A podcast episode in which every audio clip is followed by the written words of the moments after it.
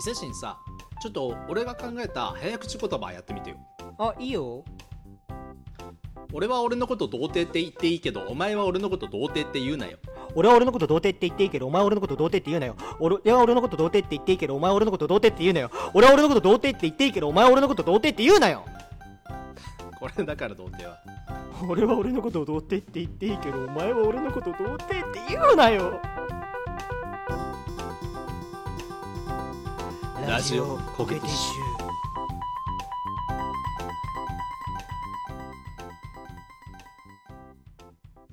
最近ですね僕牛沢さんの実況を見てないんですよ。あ見てない話から始まるんだ。そう見てない話から 始まるんですよ。あ見てない理由は、まあ後々説明しようかなと思うんですけどウッシーの実況を見てあのちょっとこのラジオ番組の中ではあの継承をつけたり外したり柔軟にやらせてもらえたはいいと思うんですけど。大丈夫、は大丈夫ですか？緊張してる？あのビッグネームを出すことによって自分で緊張してる。そうそうそう。そうめちゃくちゃ緊張してるんです今僕は。えっ、とねウッシーのあえてじ呼び出しあの呼び捨てにしますけどウッシーの実況を見てる人だベンがねちょっとね気に入って見てくれてるっていうのをこの間聞いたんだけど、うんセシンは見てるんだっけ？俺今は見てないんだけどニコニコ動画で実況見てた頃は龍が如くとか見てたああそうね、うん。代表作ですよね。あの絶対絶命都市とか龍が如くシリーズとかそう。はあ牛津さんの出世作というかそうだっていうね感じな気がしますね。ベンも最近のウッシーの実況を見てます？牛川さんのそうで実況見てます？すね。まあやっぱり龍が如くは見ちゃうね。まあやっぱりそうなんだそうね。ね。龍が如くとあとときメモですかね。ああそうね。意外なところなんか噛み合ってるよね。あのときメモもすっごい面白かったし、あのテニスの王子様のノベルゲーム乙女ゲーム実況してる時のウッシー沢さんめちゃくちゃめちゃくちゃ楽しそうでよかった。なるほどねあそうテニスの王子様の一番弱いはずのマネージャーみたいなあのマネージャーじゃないなあの一番弱いはずの女の子のキャラを最強にするみたいな育成の動動画確かあってそれめっちゃたなるほどねなるほどね。あいやね牛沢さんみたいなあの長く活動してる活動者さんだと、えーこうやってね昔のウッシーから今のウッシーまでを見てる人もいるしあの最近のウッシー見てる人もいるしっていう状況かなと思うんですけれども、あの牛沢さんの出身活動の出身がニコニコ動画っていうね、うん。動画サイトだったっていうのを、まあ、知ってる人もいらっしゃるかなと思うんですけれども、はいはいまあ、ゲーム実況の割と聡明期から多分僕とか伊勢神とかは見てたんじゃないかなとだと思うんですよ。俺ニコニコの聡明期から見てたからまずそもそも。ね、僕ら RC 会員ですよ。そうですね。何 RC 会員って？えっとね、いやニコニコ動画のバージョンって確かなんかいろいろね飛んで「く」とか「夏」とか「R」とかそんな感じの「り」わかんない。ちょっとよくわかんないけど、あのいろいろバージョンがね変わっていくたんびにそのニコニコ動画「かっこなんちゃら」っていうのがついてて、あの会員のね番号の後ろにねそのどの時期に会員になったかっていうのがね実はチェックしたらわかるんですけども。ニコニコ動画がすっごい流行るちょっすっごい流行る最初のブームかなあの時にあ僕ら会員登録をして見始めたのでですね。RC 時代なんですよもうだから10年とか前？いやもっと前。もうちょっと。俺じゅ14からハマったからあの今で 今29とか15年前だよ。15年前。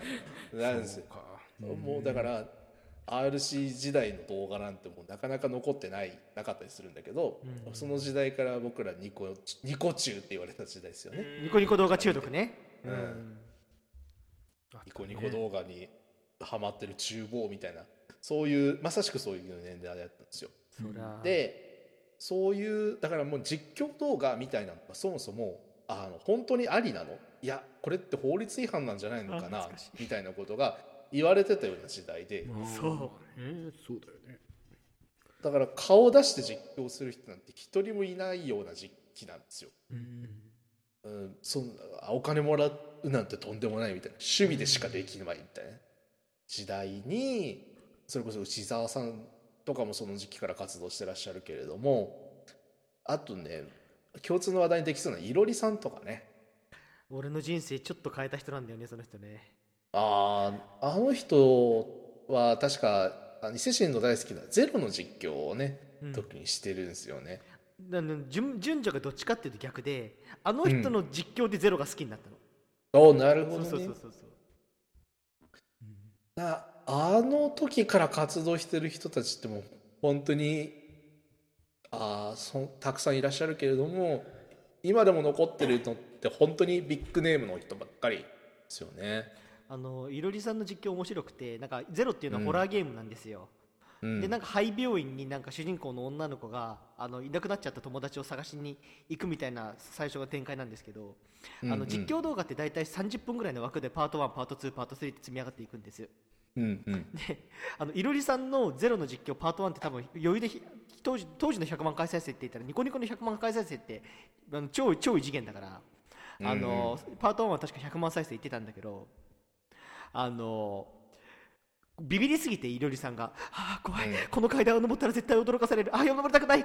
登って降りてああやっぱり乗れない」みたいなことを30分間ずっとやってるっていうようになったんだけど 何が面白いんだよそれの。いやそれすいげえ面白い。それがね面白いんだよ。めっちゃ面白い。ああ編集も大してなかった。字幕とかもついてなかったし本当にただトークとゲームの画面だけで間を持たせてて。うんええやっぱあの荒削りな時代だからこそあれで面白かったっていうのもあるんだと思いますよ当然。そうだゾマねのゾマに対する青汁鉄砲みたいなもんですかね。全然例えになってませんからね、うん、続けてどうぞ。もう今の話理解してなさすぎるだろ どこに青汁っぽい要素があったんだよ。ちょっと今からブラッシュアップしていかなきゃっていうところではありますから。えー、あんた青汁という言葉を言いたいだけだ。なゲーム実況みたいなもんですからねあれ。何でもかんでも例えたらいいわけじゃない。罰ゲームの実況って果たしてゲーム実況なのかな。ゲームなんだからやっぱり罰ゲームはいえっ、とねニコニコ動画出身でむか割と長い活動されてる方だと他に和光さんとか。懐かしい。和光さんってねなんかあのかなりぶっ飛んだ発想の縛りプレイとかをよく上げてらっしゃるんですけど、うん。今でもねなんかあーなんだったっけなモンスターファームであのモンスターを交尾させるたびに僕もオナホで一回抜きますみたいな。実況プレイやってて。そんな面白い本当にこと発想がぶち切れてるのよあの人は。みたいな実況プレイやってたりとかあとはポケモン関連でいうとレオモンさんとか。あ俺その人知ってる。知ってる？名前知ってる。なんだっけあの金の恋キングで。ああれか。そうそうそうそう金の恋キングでルビーだったかな？あのクリアする動画をね作って3年ぐらいかけて完走したんですよ見事に。うーん。あれネモンさんの言ってるんだうん。見たそう。見た記憶はあります。めちゃくちゃ編集が凝っててあの編集が凝ってるがゆえになかなか更新頻度がねあの間隔が空くことが多いんですよ、はいはいはい。YouTube とかの実況者さんとかに慣れてると1ヶ月に1本とかっていうペースだと多分あんまりなんかそんな頻度では見ないなという感じになっちゃうかもしれないけどまあ昔のね実況者さんすごい編集に凝る人も多かったし趣味でやってる人が多かったから、1ヶ月とかをねこう今か今かと待ち構えたりしてた時代がありましたね。めちゃめちゃわかる。そうそうそうそう。うん。今日は更新されたかなってランキングをめっちゃ見るみたいな。そう見るみたいなね あると思います。わかります。毛色が違うところで言うとあの林さんとかっていうのはマインクラフトとかポケモンの対戦動画とかを上げてた東大生の林さんっていうのがいらっしゃったんですけど。なんか見たことある気がするな。えっとね今はもう全然東大とかじゃなくってアカデミアの仕事をしながら趣味で実況動画を上げてるっていう人なんだけどこの人も。うん。あのマインクラフトの建築の動画を上げてくれたりとかしてうん。なんかそのマインクラフトの建築の趣味が高じてそれで同人誌かけてコミコミケで出したりとか。すごいね。設計士じゃんもうなんか。その人自体は宇宙とかの物理学の研究者でいらっしゃるのでなんかそういう話もコミケにあのブラックホールの話しますとかって言って持ってったりとかしててあのマルチな活動をしてる配信者さんとかですね。っていうのがあの本当に10年前とか8年前とかそういう時代から活大活用してらっしゃって、まあ、それを見ながら成長してきた僕らはね成長してきたかなっていう感じなんですよ。そうですね。っていう、まあ、僕はそういう昔からのなんかこう趣味でやってますみたいな実況者さんをよく見ることが多いんですけど伊勢神さんとかなんか実況者って言ったらどういう人が印象に残ってたりとかあります？えーっとその時代でいうとねやっぱアブさんの衝撃がすごかったね。アーブさんね、うん。えー結構いろんなゲームやってたし頻更新頻度がバカみたいに早かったもんそう。ねあのねさっき言ったようにニコニコ動画って基本的に編集をしてから投稿するので、毎日更新っていう世界じゃなかったんですよ今の YouTube とは違って、そうだね。うん。あのねそういう文化がなかった中でほぼ初めて毎日更新をやった人かなあの人が大手の中では。かもしれないな。なんかそう。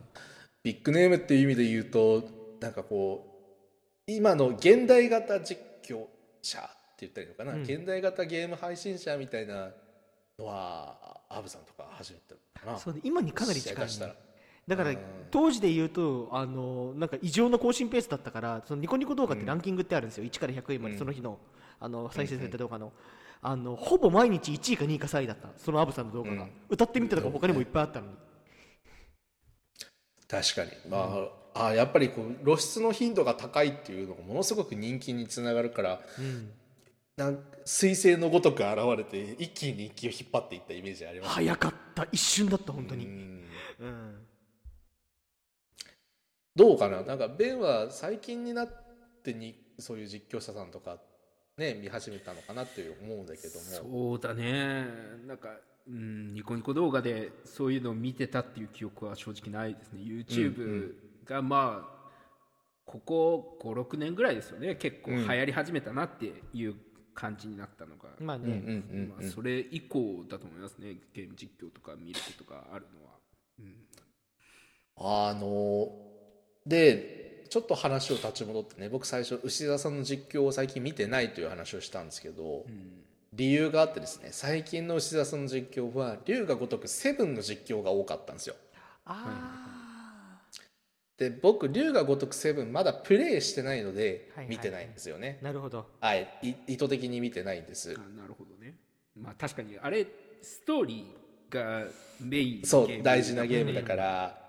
うん、いやもちろんあのバトルとかも楽しいんだと思うんだけどまあそういうねバトルの楽しさとかゲームを触る楽しさとストーリーを追いかける楽しさ楽しさってちょっと別物うんだけど、やっぱりちょっと人のプレーを先に見ちゃうと楽しみが半減しちゃうなと思って見ててそうですね。ごとはそうね特に、うん、うん、ただしただしですよ。あの僕らの中学生の頃からニコニコ動画で実況動画を見まくってた時代がありましたのでその頃はさすがに遊んでないゲームは見ないのスタンスだと難しかったんですよ。うんうんうんうん。だから伊勢神もゼロを遊ぶことになったのは実況動画見た後だと思うし、うん実況動画見て1周見てあの自分で23周やったから 計4回ぐらいやったことになるね。なるほどね。だからだからあの実況動画を見たことを一周プレイしたことにカウントしちゃダメだから。まあね。最近最近なんか怒られたけどねツイッターかなんかで。怒ったよ。俺は怒ったけど 実況3周見たらあの俺はポケモン1周やったことになりませんかって言ったら、ウーさんにならないって怒られたいやならないですよね。ならないから。いやだからポケモンだったらそんな感じしますけど龍が如くは僕割と いや僕やったことないからあれだけど、うんうん。あれはやっぱねストーリーがもう本当にメイン中のメインじゃんか、そうですね。ポケモンとかの場合はねまたあの対戦であるとか図鑑集めであるとか、そのストーリー以外にメインとなるコンテンツが結構たくさんあるから、うんうんうんうんそれはなんかちょっと別物だなと感じますね。まああのそんなわけですね特にそういうストーリーメインのもうゲーム牛沢さんとかがやってて龍が如くとかまさしくそうなんですけど、そういうゲームをあのみんなが見れる場所で最初から最後までプレイしちゃうことってどうなのって言われてた時代だったんですよあ。今でこそガイドラインとかができて本当にストーリーが大事なゲームは一章までしか配信しちゃダメよとか、はいはいはい。ネタバレしちゃしてほしくないところはあのゲームの機能として配信できないように設定しますとか、はいはいはいはい。あったね。そういうのがねあのなんていうか実況者さんをとあのゲームを作る人たちとの関係でうまくやっていこうという流れができつつあるんですけれども、うんうん。昔はそういうの全くないですからはいはいはい。配信されるという消費のされ方を想定されてない時代にそういうことが始まってるわけですね。うん。うん。だからあの僕ら実況者さん大好きだったしその実況が乗ることでそのゲームの面白みを引き出してるしなんだったら僕らも誕生日プレゼントでその実況者で実況者で知ったゲーム買ってもらうんだからあいいじゃないと思ってたんだけどすっごい攻撃されてる部分もあったんですよ。ああそうですね。うん、要は人のふんどしであのまあ今でその時でこそあんまり収益化みたいな話はなかったけれども、まあ、要は人気をもらってでそれでこう自己承認欲求を高めている。あクソどもみたいな言われ方をしてたんですよね実況者さん。回れてましたねあの頃は。うん、でなんかこう実況で見る見たみたいなことを言うと、あの袋叩きに合うみたいな世界ではあったんですようん場所によっては。なるほどね。だから別にその是非っていうのはあの今のゲームに関してはねそういうプレイしないけど実況動画で見るっていう人も一定数いてあそういうので裾野が広がることで結局はプレイヤーが増えるんだという認識でゲームのメーカーさんは今やってらっしゃるんだと思うけどあそういう認識が広がってきたのは本当に最近のことなんですね。ええだからやっぱりねあのポケモンとかはいい例だけど最近新作出たじゃないですか。スカーレット・バイオレット、うん。やっぱりあのニコニコ動画時代のあの果たしてこのゲーム実況をやっていいことなのか論争を長く経験してきた身からすると、うん。あのポケモンが発売日にあの VTuber が実況してるのを見るとやっぱいまだになんかちょっとああ時代変わったなって思う。違和感あるね。あるある。なんうんあの昔は半年は空けろみたいな、そういう暗黙のルールありましたからね。うん。発売日ありえなかったな少なくとも。うん、まあ、うん。それ勘違いしないでほしいなと思思っているのは今ゲーム実況をやってる人たちってそういう権利関係を割と明確にやろうとしてる人たちが多いので、はいはいはいそもそもトラブルにならないっていうところもあってあの配信のガイドラインとかが出ててあの配信していいですよっていうことになってるから YouTube で配信してますとか、あの収益化しちゃいけないことになってるのでこの動画は収益化しませんとか広告つけませんとか。